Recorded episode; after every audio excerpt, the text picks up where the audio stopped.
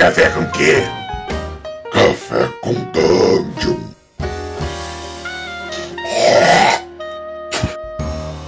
Bom dia, amigos do Regra da Casa. Estamos aqui para mais um Café com Dungeon na sua manhã com muito RPG. Meu nome é Rafael Balbi e hoje eu estou pensando aqui a respeito do que representa esse meu cafezinho na narrativa de hoje. A gente vai falar de soluções narrativas. E para isso, eu trouxe aqui o mestre Kiral, famoso Cairo Alchemist, que vocês já conhecem de vídeos e de outras aparições aqui no Café com Dungeon. Mas antes de, da gente trazer ele aqui, eu vou lembrar você que você pode se tornar um assinante do Café com Dungeon a partir de cinco reais na casa quase nada. E você, a partir de cinco reais, ajuda a gente e ainda participa do nosso grupo de Telegram, que tem muitos debates interessantes, muita galera trocando ideia. O Caio, inclusive, tá lá sempre, então, porra, mais, um, mais uma figura aí que pode trocar ideia contigo e sempre tá usando lá. E outras pessoas legais também, que sempre estão a fim de um bom debate, uma boa conversa a respeito de RPG. Além de tudo, você participa de sorteios. Então, nada melhor. picpay.me barra café com dungeon, conheça os planos e se torne um assinante. Então, vamos cair dentro. Bem-vindo, mestre Kiral! Salve, salve, Balbi, salve, galera. Eu tô aqui bolando umas formulações novas pro meu café, mas nós vamos descobrir isso narrativamente, durante o jogo, cara, de forma emergente.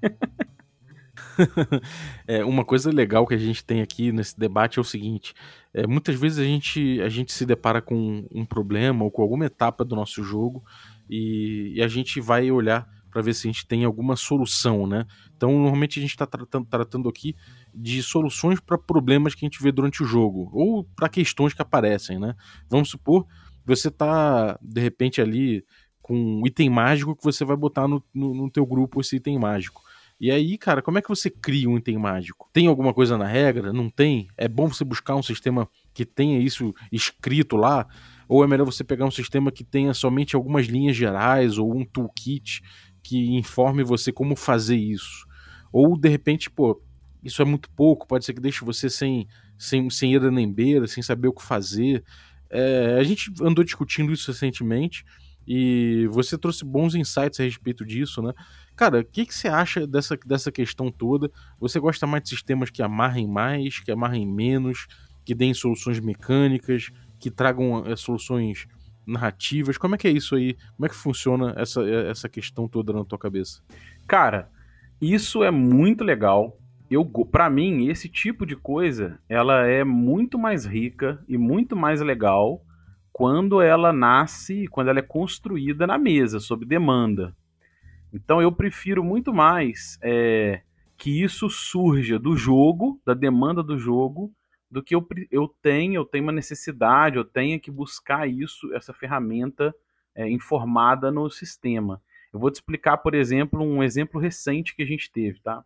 É, a gente jogando DCC tem um efeito chamado magia mercurial, né? Que é um efeito customizado da magia para cada conjurador, é sorteado.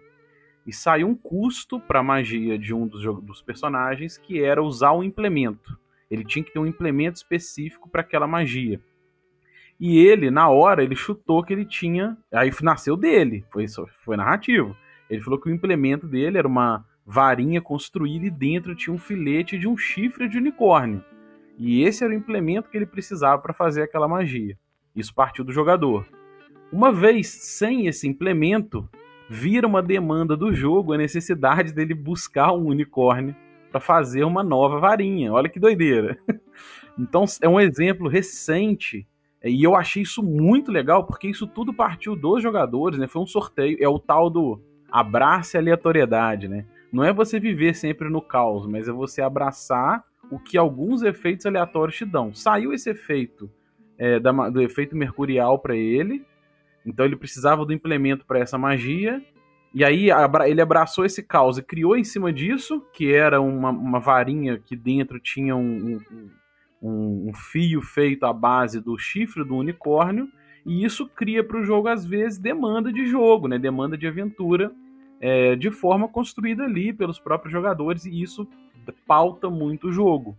Então, isso é um exemplo de que a gente não precisou buscar uma ferramenta de como fazer um item mágico, um implemento, a base do sistema, né? Nasceu narrativamente, nasceu por demanda do jogo, por casualidades do jogo. E isso é, para mim, ele dá muito tom e, e, direciona muito estilo de jogo. Eu acho isso muito legal, né? Uma coisa que a gente tem aí, a gente inclusive tá com a entrevista aí do Matthew Finch, do Matt Finch, que é o, o, o, criador do Quick Primer, né, do Old School, e ele fala muito de que o, de que o sistema ele é uma, uma caixa de ferramentas, né, como você falou também, e que a gente usa isso para poder adereçar os problemas que a gente, as questões narrativas que a gente vê. Então, por exemplo, se a gente tem um personagem que está querendo, de repente, sei lá, criar um, um, veneno, foi outra coisa que foi discutida aí no grupo de Old School recentemente, o Carlinhos Malvadeza também falou um pouquinho disso. Que, que é melhor? A gente tem um sistema que parametriza muito bem isso e que mostra é, como é que faz um veneno, quanto que você gasta no veneno, qual a força do veneno, qual o sistema que, aplica, que se aplica a isso. Ou isso é melhor quando você deixa solto, né? Quando você pega, pega ali e fala, então, eu vou fazer um veneno que o cara vai extrair do rabo de uma coca, de uma de um wyvern que tem veneno no rabo. Se ele acerta, você tem que fazer um teste ou, ou você morre. Então esse veneno seria extremamente letal, né? Então a gente vai lá, deixa o cara dizer como ele vai extrair o veneno da coisa. A gente, a gente estimula essa parte narrativa e tira daí os venenos ou você acha que isso de alguma forma falta parâmetro? Você já encarou algum problema por, por conta de falta de parâmetro nisso? Já. Então, esse exemplo seu foi muito legal, porque ele me lembrou que ativou um gatilho aqui agora lá da quarta edição. Isso foi o quê? Uns 10 anos atrás. E aconteceu exatamente isso. O pessoal estava viajando, tinha uma região, uma região montanhosa que era habitada por Wyverns. E aí o jogador, na hora, ele falou assim, cara, eles tinham vencido um Wyvern, né? E ele falou assim, cara, eu quero tentar extrair o veneno desse bicho. Aí, e aí, cara? Como é que eu faço? Eu vou lá, tem uma vesícula, não tem. Aí você tem duas opções.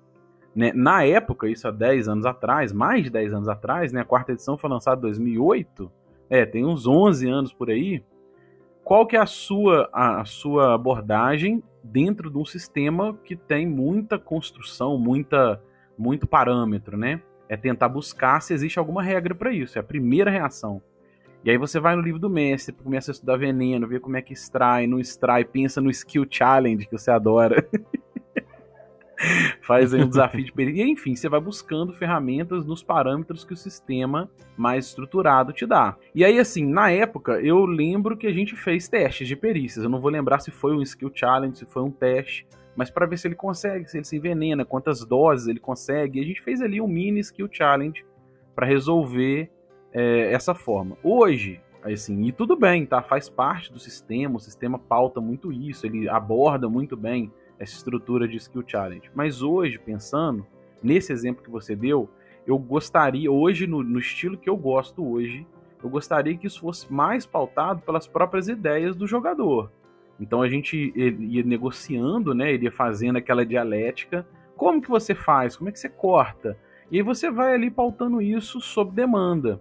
E aí, mas vale a pena você conhecer essas regras de sistema mais estruturado? Vale, porque isso é experiência que você pode usar para os seus próprios parâmetros, para você fazer um julgamento, né? Então, às vezes, você pode fazer um julgamento do tipo de veneno, como que ele vai extrair a base de leitura de, outra, de outro XP que você tem.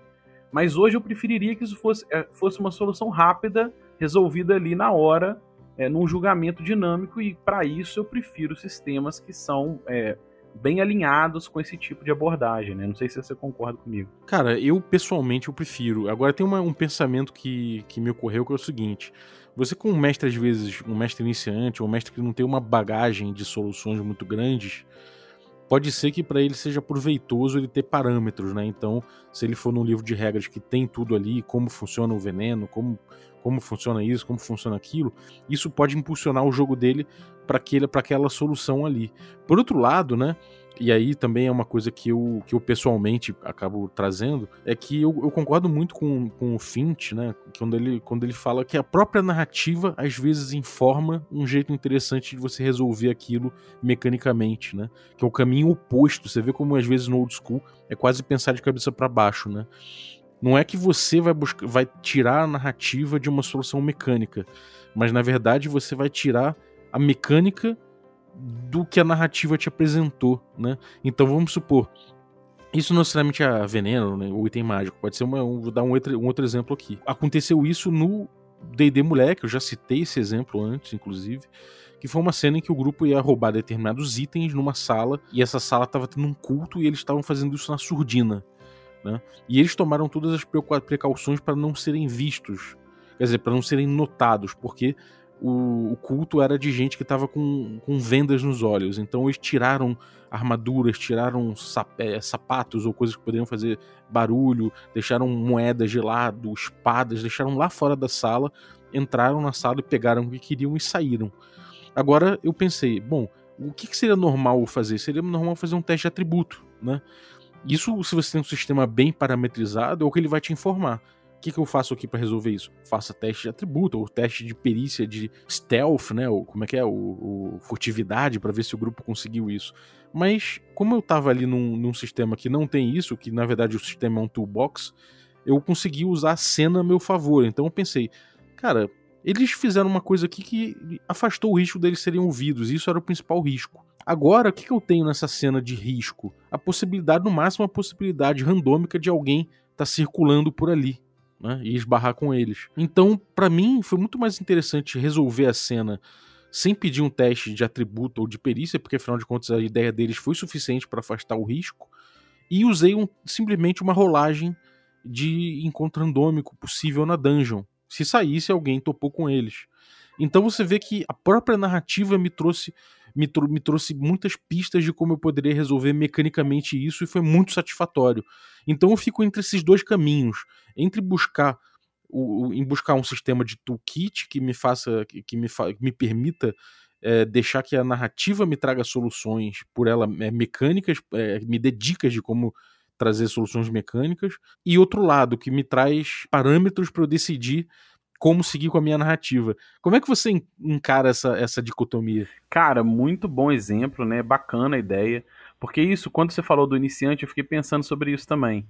É, você trouxe aí uma coisa que eu gosto de falar muito, que é as dinâmicas e as mecânicas. Isso às vezes o pessoal acha que é meio maluquice minha, mas quando eu falo mecânica, é quando a gente está expondo a mecânica do jogo. Você vai rolar um dado, vai jogar 2d6, ver se você teve uma falha, uma, um sucesso parcial, um sucesso total vai jogar um D20, ver se passa o teste, né? São as mecânicas expostas ali. E a dinâmica é essa narrativa, essa parte que está sendo construído, o jogador narrando e, e, interpretando o que ele quer fazer, você fazendo um julgamento prévio. Isso é uma dinâmica de jogo. Tem jogo que a narrativa é impulsionada pela mecânica, né? Vou pegar o exemplo aqui que eu penso de cara, que é o 7C, essa, essa, esse sistema do, do. Eu esqueci o nome agora do autor, fugiu da cabeça o o John, John... Fraco, quer dizer, John Wick. o John Wick. É, que é o que? Você tem. O... Tô brincando, gente. Mas pensa só, nesses sistemas, por exemplo, você tem a, você tem a mecânica jogada, os raises lá dele.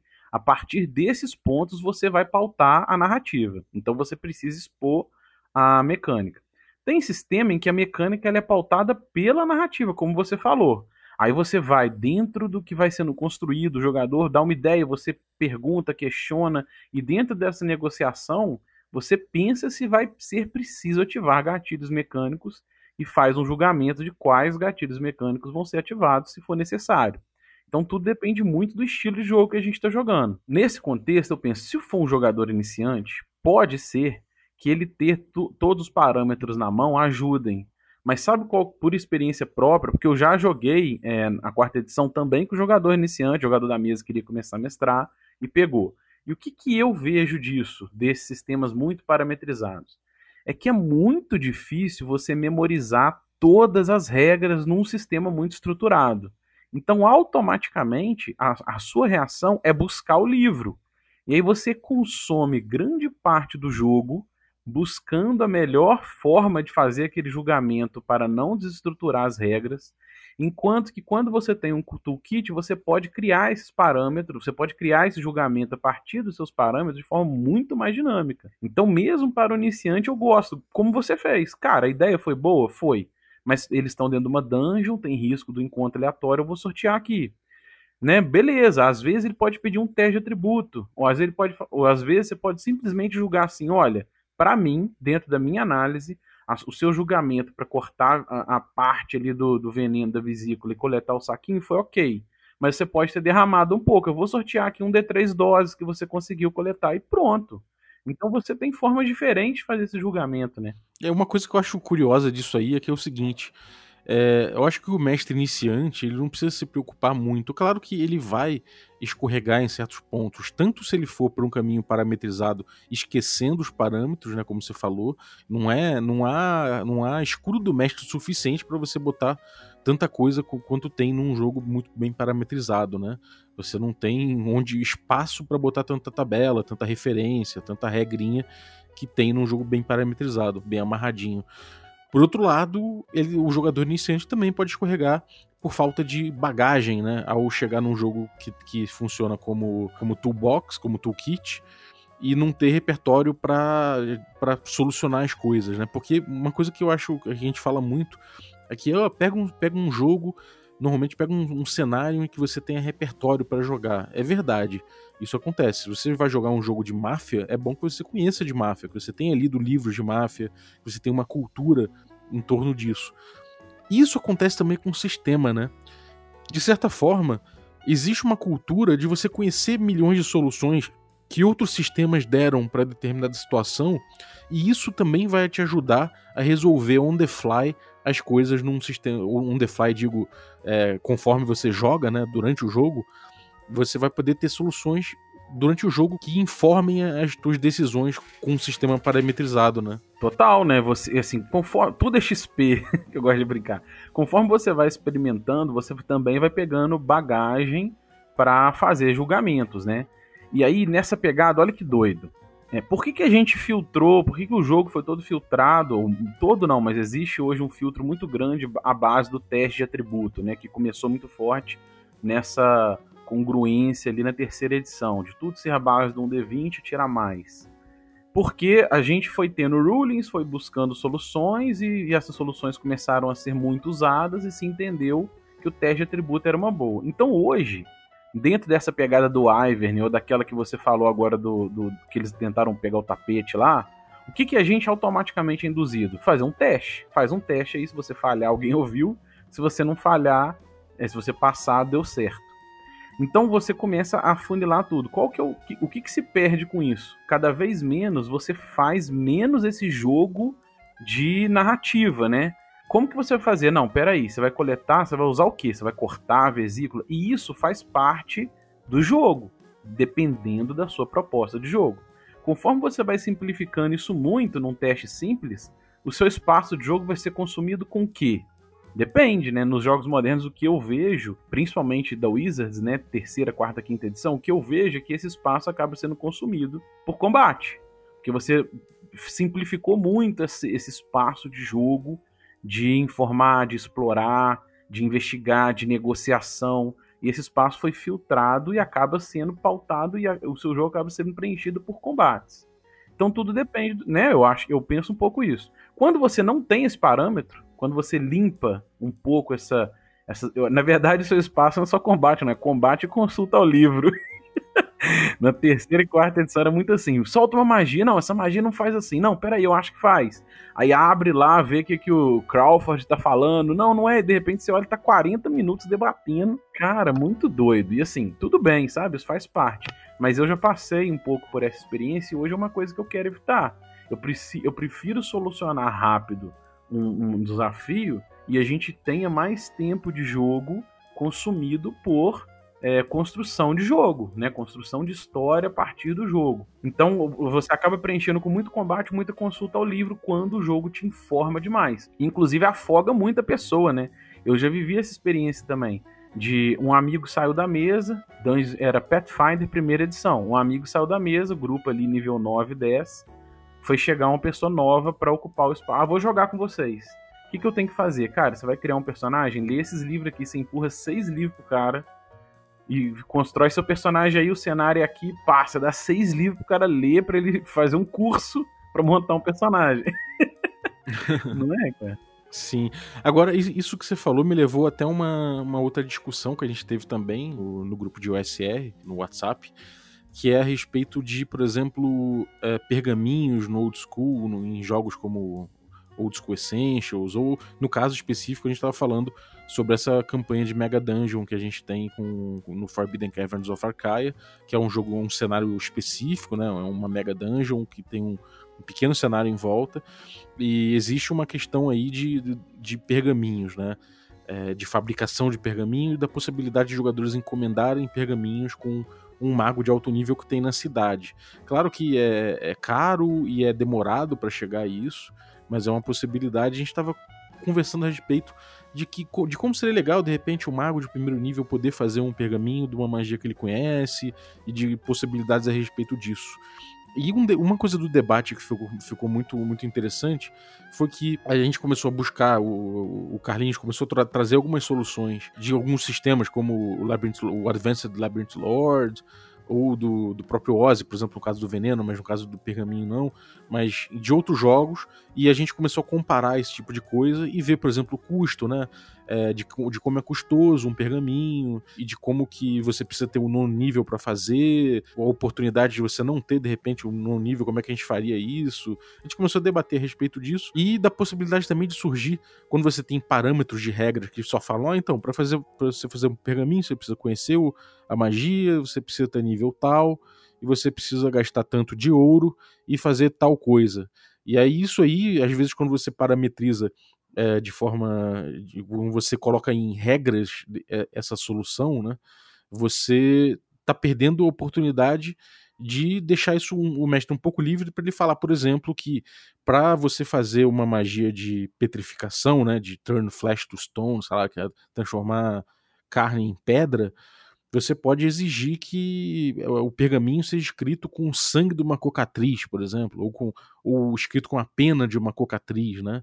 Aí vem um debate até, gente falando, pô, o Eccleston no grupo falando, pera, pera aí, mas aí você vai, você vai botar um, um, bump, né, na narrativa, no jogo, você vai exigir que um mago vá catar um cocatriz, esse cocatriz pode ser domesticado, e aí o mago pode de repente ficar tirando pena desse cocatriz, ele tem ali quase uma varinha mágica de petrificação na mão dele, ele não precisa nem fazer o pergaminho e tudo mais. E eu fiquei pensando no, no meio do debate o quão maravilhoso é isso, né? Eu penso igual você, isso é incrível, eu acho como é sensacional você permitir soluções narrativas em cima da mecânica. É, e isso é mais fácil quando você tem o toolkit, né? Cara, eu também eu concordo com você, como isso é lindo, porque você pensa assim, olha, depende. Esse pergaminho você pode usar o couro de um animal raro, né? Qualquer, sei lá, tem que usar o couro dele para escrever para ele. Porque assim, o que é pergaminho? A gente pode pensar assim, né? Ele funciona como a página do livro? Porque você pode ter o pergaminho que funciona como a página de um livro. É, é uma página do spellbook, eu quero dizer. Então ele não, ele não, você não solta magia por ele, ele serve para você estudar a magia. Agora, um pergaminho mágico, aonde ele vai te economizar o spell slot, vamos dizer assim, né, no D&D clássico, então eu tenho, eu posso soltar uma vez por dia o Charm Person, mas eu tenho um pergaminho de Charm Person que se eu ler ele ali rapidamente, eu, ele, ele reproduz o mesmo efeito da magia. Aí ele é um pergaminho mágico. Se ele é um pergaminho mágico, você só consome lá, sei lá, 50 moedas de ouro para fazer, você está simplificando na mecânica do jogo, né? Acho que é 10 moedas de ouro de nível 1. Enfim. Mas se você pega essas 10 moedas de ouro e transforma ele, por exemplo, num ingrediente correspondente a cada tipo de magia, como o sangue da cocatriz, por exemplo, na magia lá de petrificar. Aí, olha como é que é legal, cara. Você já está pautando que aquele custo de um pergaminho de quinto nível, ele é o que pode ser no mercado negro o custo de um sangue de cocatriz. Olha que viagem.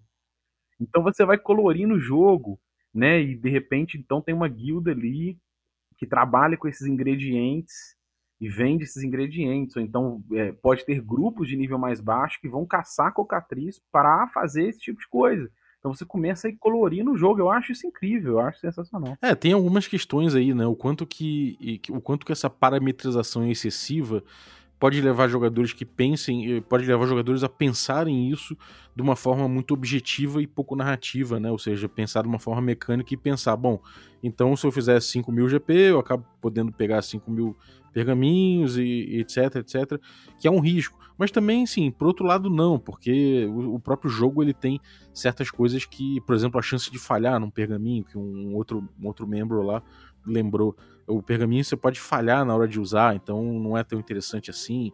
Então o próprio jogo amarra um pouco isso. Mas quando você tem aberto isso um pouco mais na tua, na, na, tua frente, né, como jogador ou como mestre, você acaba sendo um pouco mais estimulado a buscar isso, como o DCC faz, né? Você até citou o Goodman, né, no prefácio do, do, do DCC anual, falando a respeito disso, né? O Goodman, ele, ele, isso eu achei incrível. O Goodman soltou uma nota no anual de 2019 que saiu, né? E o que, que ele falou naquela nota? Que quando eles planejaram o DCC, ele não queria transformar o sistema é, numa necessidade, né, por demanda dos jogadores, de terem diversos suplementos para você comprar bestiário, para você comprar um, um, toolkit, um guia, um guia do, do mago, um guia de itens mágicos. Ele não tinha essa intenção e ele nem quer, nem quer que seja isso. O design do DCC, né, se você abrir, uma, um, um para mim uma das passagens mais lindas é aquela do Non World, né, o mundo conhecido. O design dele ele parte da, da ideia de que você vai construir o seu mundo, você vai construir a sua forma e a sua fórmula de criar um item mágico, de criar uma criatura, a partir das ferramentas. Uma maldição, tudo a partir das ferramentas iniciais do jogo. Então você tem ali aquelas ferramentas, tem alguns exemplos de maldição, alguns exemplos de criaturas, alguns exemplos de item mágico.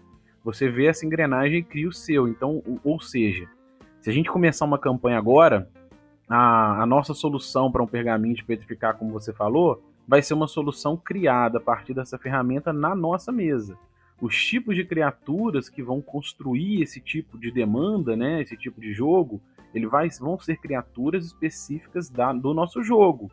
Então tudo isso, a maldição, a maldição do nosso jogo, a partir daquela ferramenta. Então ele falou isso na abertura do anual, né? O que, que foi o anual?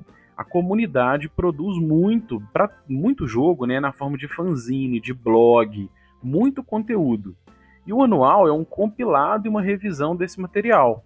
Mas ele fala na capa, não é esse, você não tem que pegar esse anual e entender que ele é um suplemento que vai te falar como você tem que fazer.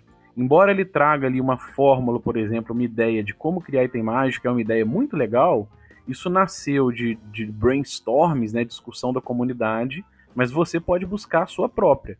Eles só resolveram publicar né, esse compilado e revisão porque fez muito sucesso, é uma forma também de você né, devolver ao público uma publicação oficial de materiais que eles produziram juntos e que foi muito bem, bem, bem aceito. Mas ele fala na nota original, esse, a ideia desse jogo é você buscar a sua fórmula, a sua solução, do seu jeito. Então não se afogue, nem busque suplementos que te informem isso. Desafie-se a buscar a sua própria solução. E, cara, e, isso é, é sensacional, assim. É, isso é uma, é uma liberdade que a gente tem porque a gente está usando sistemas de índole modular, né, por assim dizer. Eles não são, de, eles não são tão parametrizados e isso acaba fazendo com que eles fiquem menos amarrados, né? Então a gente, quando fala de OSR, de old school, a gente está falando de de jogos que são mais modulares por natureza. Então a gente consegue pegar um material feito por um fã, e a gente olhar e ver que é compatível, mas a gente pode usar de nosso julgamento também falar, bom, isso aqui não cabe na minha mesa, isso aqui cabe. Isso aqui tem a ver pra caramba com o meu jogo. Então isso aqui eu trago, mas essa outra parada aqui eu não vou trazer. Então, por exemplo, se você tem uma solução aí de pergaminhos, você pode usar essa solução do Kiral, mas também o Carlos pode ter uma solução diferente que é maneira para minha mesa, então eu trago aquela solução porque o meu jogo é absolutamente modular e permite isso. Diferente de um jogo muito bem amarradinho, parametrizado, onde a solução ela precisa estar tá muito bem amarrada com tudo isso, né? É, e outra coisa, olha uma coisa que eu pensei aqui agora. Isso também conecta mais a comunidade na minha análise. Porque aí você, igual a gente acabou de falar aqui do pergaminho, aí você tem discussões no grupo com propostas de solução, aí alguém posta um blog, alguém faz um fanzine, e você compartilha, faz um, faz o outro, e você vai se aproximando, né? Os, os jogadores vão se aproximando é, em cima desse tipo de discussão. Se no livro tem lá a regrinha, olha, é assim e pronto, e você faz, você não está estimulando nem esse brainstorming coletivo, né, cara? Então isso estimula o D, que eu acho incrível da OSR, né, que é o faça você mesmo, do it yourself, ele, ele abraça muito bem com o estilo SR porque são, no, a maioria dos sistemas são toolkit. E aí você cria em cima, divide essa experiência, outras pessoas acham legais, muda aqui, mexe ali, ou cria a sua. E isso tudo ajuda muito a conectar ideias, a conectar é, histórias, né? Muito legal. É, então, um sistema muito parametrizado não é que você não pode usar, não vai conseguir fazer um homebrew, não vai fazer uma coisa sua ali. Né? A gente vê que tem aí, por exemplo, o Apocalypse Engine, tem aí, sei lá, até Pathfinder, D&D, tem muita gente fazendo material de comunidade. A Dames Guild mostra isso. Por outro lado, é mais fácil você perder a mão nesse tipo de jogo porque tem muitos pressupostos, né? Tem muita coisa amarrada nas regras e você tem muito mais coisa para observar. Então, assim, é mais fácil, de certa forma, você produzir coisa para um D&D old school que tem ali duas linhas de estatística de monstro e que não influem mais nada no jogo. Praticamente, não tem nada ali que seja que seja de grande influência no resto. Você pode mexer aquilo ali tranquilamente sem ter medo né, de, de, quebrar o resto do, do, sistema, né? Isso me fez lembrar uma discussão que eu fiz um tempo no, no, nos grupos, não sei se foi no grupo do Facebook, que alguém perguntou assim: por que, que a gente vê retroclones tão é, consolidados, tão famosos do BX, mas não vê tanto do Beckme, né, do, do BE, que é o de 83, o do Mentzer, o BX Moldvay Cook de 81. Por que, que a gente não vê? E aí, naquela discussão, uma das coisas que eu comentei que hoje, relembrando esse papo, acho que ajuda, é porque eu penso assim: quanto mais toolkit for um sistema, mais você consegue criar em cima dele. Porque ele é uma ferramenta e você vai montando esse Lego do seu jeito e você vai criando coisas novas a partir dali. Como, por exemplo, o Carlos comentou, regra para veneno, regra para pergaminho. E aí você vai criando, compartilha, de repente você faz um, um novo jogo inspirado nele, criando esses adendos, esses adicionais, porque é mais fácil você construir a partir de uma estrutura é, sólida, forte, mas que tem muito espaço de criação. Quando você tem uhum. o Beckme, por exemplo, dois anos depois, né, de 83 a 86, eles já usaram esse espaço para expandir até o nível 36, com as cinco caixas. A Cyclopedia, que foi uma revisão disso, ela já criou muito em cima. Ela tem regra para jogar com Imortal, personagem até nível 36, regra para item mágico, regra para combate em massa. Então esse espaço ele já foi pelo menos parcialmente ocupado. Então quando você pega os sistemas muito estruturados, modernos, às vezes você sente mais dificuldade, por exemplo, como é que eu vou criar uma regra para item mágico para quinta edição, se já tem nos, nos Anatar Guide de Monstro uma regra para item mágico. Então eu vou tirar aquela regra e pôr a minha. É diferente de eu uhum. criar uma onde não tem, né? Eu penso isso. É, é coisa do Beckman que você falou, é uma preciosidade um pouco da gente, né? Vamos ser sinceros.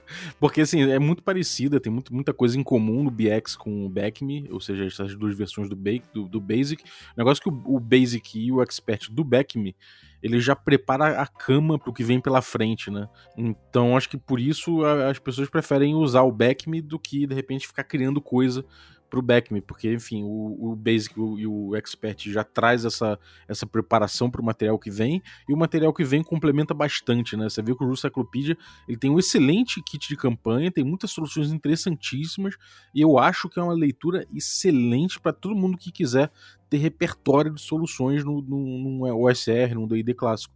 Agora, realmente, pela simplicidade e pela, e pela. Assim, é aquela coisa, né? É aquela incompletude completa do BX. Ele acaba atraindo mais retroclone. É, cara. É porque ele tem aquelas, aquele, aquele joguinho. Ele tem aquele joguinho de ferramentas simples mas que resolve muita coisa, te permite criar muito em cima. Acho que é por isso, talvez. É. É isso, cara. A gente deu uma, uma abordada aqui nesse tema legal, falou bem de soluções narrativas, citou o DCC, falou aí de sistemas amarrados, o que, que é o lado bom de você ter parâmetros, o lado ruim. E aquilo, eu acho que no fim das contas a lição que fica é. Se você é um, um cara, um mestre que precisa de parâmetros, que você funciona melhor com muitos parâmetros, com regras muito bem amarradas e lembra bem disso, tem facilidade em lembrar regras e tudo mais, o seu caminho pode ser buscar sistemas mais é, estruturados. Agora, se você tem esse desejo de criar repertório, de usar o seu repertório com mais liberdade, você pode buscar soluções como narrativa, puxadas né, para narrativa e trazer a sua mecânica a partir disso, como a gente falou aqui, que é, que é costume do D&D Old School, do RPG Old School e do BX como um, uma joia dessa, dessa filosofia, né? É, cara, só para fazer mais um final aí, eu tô pensando aqui é o seguinte. É, não significa que se você gosta de jogo estruturado, Pathfinder quinta edição, eu já joguei muita quinta edição, quase cinco anos, existe uma solução simples, relativamente simples, se você gosta desse tipo de ferramenta, para resolver rápido e não, não investir esse tempo buscando o livro, que são esses, essas plataformas online. Tem aqui no Café com Dungeon fazendo jabal. Tem aqui no Café com, com Dungeon destrinchando o D&D Beyond. Então são plataformas com hiperlink você acha isso tudo muito rápido, facilita a vida. É um outro caminho para solução, né? Esse caminho que a gente está falando é quando você gosta, como DM, de fazer isso como parte do seu jogo. Então essa solução é jogo do DM. O DM está jogando também e esse sentimento dele jogar ele propor uma solução ou uma forma de solução a partir daquele conflito. Então se você gosta de criar essa solução na, na demanda do jogo, as ferramentas, o, o kit de ferramentas são melhores. Mas se você quer já ter a solução pronta, e não quer perder tempo também consultando o livro, buscando, esses hiperlinks modernos resolvem também, né? É verdade, é verdade. E é isso, cara. É, se você optar pelo caminho aí de, de pegar sistema como Toolkit e brincar em cima, trabalhar em cima disso, né, bem nessa filosofia do old school, é, pega repertório, cara. Conhece os, os retroclones, eles têm diferenças interessantes, você vai tirar muita solução daí conheça os, os, os, outros jogos, né, como DCC, jogos que são modernos e têm propostas um pouco diferentes, também vão informar você. Eu acho que isso tudo é repertório, e repertório nunca é demais. E você improvisa no, no old school, você acaba improvisando certas, certas soluções mecânicas com base nisso no, no, que é o parâmetro do jogo e em como você tem de repertório de soluções também ajuda. Então, claro que você vai descobrir muita coisa sua, você vai ver muita solução que vai funcionar para você na hora, e aí você vai também entendendo o que você fez para você ir criando consistência no seu estilo. Mas eu acho que é isso. E se você curte aí jogos bem parametrizados, Seja feliz aí com Pathfinder segunda edição, D&D quinta edição, são ótimos jogos para isso. Algum recadinho, Kiral? Cara, não, assim, eu não sei quando que vai sair esse episódio, mas a gente vai participar esse final de semana e talvez esse episódio vai vir depois, mas vai ter mais, que é o Cyclops Con, né? É um evento online do, do, da Goodman Games em parceria com a Sagen Editora, do, do movimento Fique em Casa. Então a gente vai ofertar mesas lá de vários produtos é, Dungeon Crawl Classics, Mutant Crawl Classics, Dungeon Dragon quinta edição, a linha da Goodman Games de aventuras com mais o cheirinho ali old school. Vai ser tudo ofertado nesse final de semana, dia 18, 19 e 20. Se você estiver ouvindo depois, fique ligado nos próximos. Isso aí, maravilha. Belo no evento, fiquem ligados aí então. E, bom, muito obrigado, Felipe Mendonça, pelas vozes da nossa vinhetinha de hoje. Ficou muito engraçado, eu fiquei imaginando as duas criaturas bebendo um cafezinho, cara. Valeu mesmo. E se você quer também ouvir sua voz na nossa vinheta, pode mandar o seu áudio pro nosso WhatsApp, que vai ficar no descritivo do episódio. É, você saiba que se você mandar, você já consente no uso no podcast, na vinheta, né, especificamente, o uso do fonograma que você mandar, beleza? E da sua voz e da voz de quem você mandar ali. Pode ser de repente você sozinho ou você e seu filho, sua filha, sua mãe, seu pai, sua namorada, esposa, não tem problema. Podemos usar todos desde que consintam no uso. Queria agradecer aqui aos nossos apoiadores que tornam possível o podcast cada vez melhor e cada vez mais frequente. Daqui a pouquinho a gente já está chegando aí a cinco vezes por semana e em breve até mais. Então, queria agradecer todo mundo aí, todos os apoiadores, desde o nível Café Expresso, também da galera do nível Café com Creme, que o Kiral faz parte, inclusive. Muito obrigado, Kiral. E também a galera aí, Café Gourmet, que dá uma ajuda, pô, que não sei nem dizer quanto que isso ajuda a gente. Então, olha, Ricardo Mate, Adriel Lucas, Erasmo Barros, Pedro Cocola, Denis Lima e Kobe, da Road Players. Então, galera, muito obrigado aí. E Kiral, uma coisinha aí. Fala uma música pra gente botar no final aqui. Fear of the Dark já foi? Já foi. então, Infinita Highway. Boa, fechou. Engenheiros do Hawaii com Infinita Highway, pedida por Kiral. Valeu, um abraço e até a próxima. Ninguém por perto, silêncio no deserto, deserta highway. Estamos sós e nenhum de nós sabe exatamente onde vai parar. Mas não precisamos saber pra onde vamos.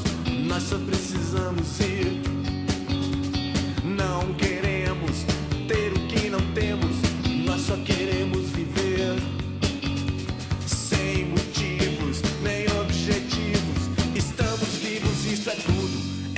sobretudo a lei. Da